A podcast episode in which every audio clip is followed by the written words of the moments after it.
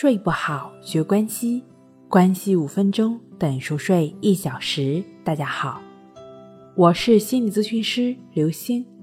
今天要分享的内容是三招教你用黄金法则不失眠的方法。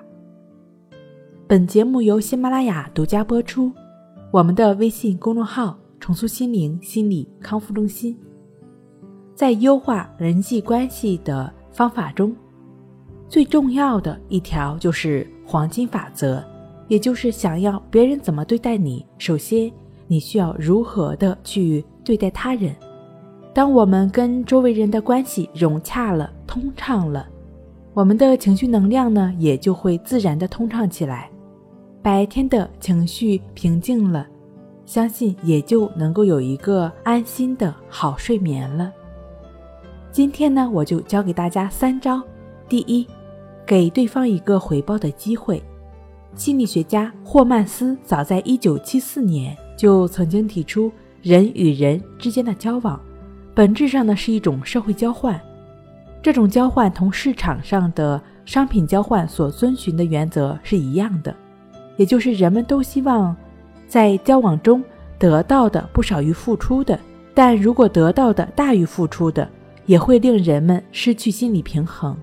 这就启示我们，人际交往中，想要让对方获得心理平衡，在向对方付出的同时，还要给对方一个回报的机会，否则，对方可能因为产生过大的心理压力而疏远你。谁也不许欠下无法偿还的人情债，留有余地，彼此才能自由畅快的呼吸。第二招，付出的时候呢，注意姿态。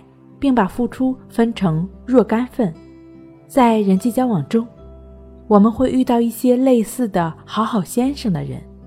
然而，人们并不是很喜欢好好先生，甚至不会发自内心的尊重他们。对人过分的好，给受贿方以弱者的感觉。因此，我们在给人好处、对人付出时，尤其是帮助他人的时候，要放低姿态。要让对方在一种双方平等的心态下接受我们的帮助，同时，对方也会感激我们的良苦用心。你有没有这样的一种感受呢？就是说，一个男孩子主动追求女孩子，如果一次性的把礼物全都送完，女孩子在一阵儿激动之后还会归于平静。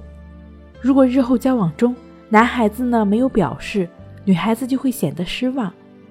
但如果开始的时候呢，把这些礼物分成几份，不间断的送给女孩，那么这样的话呢，不但会好感增加，还会因为时常的惊喜为男孩加分。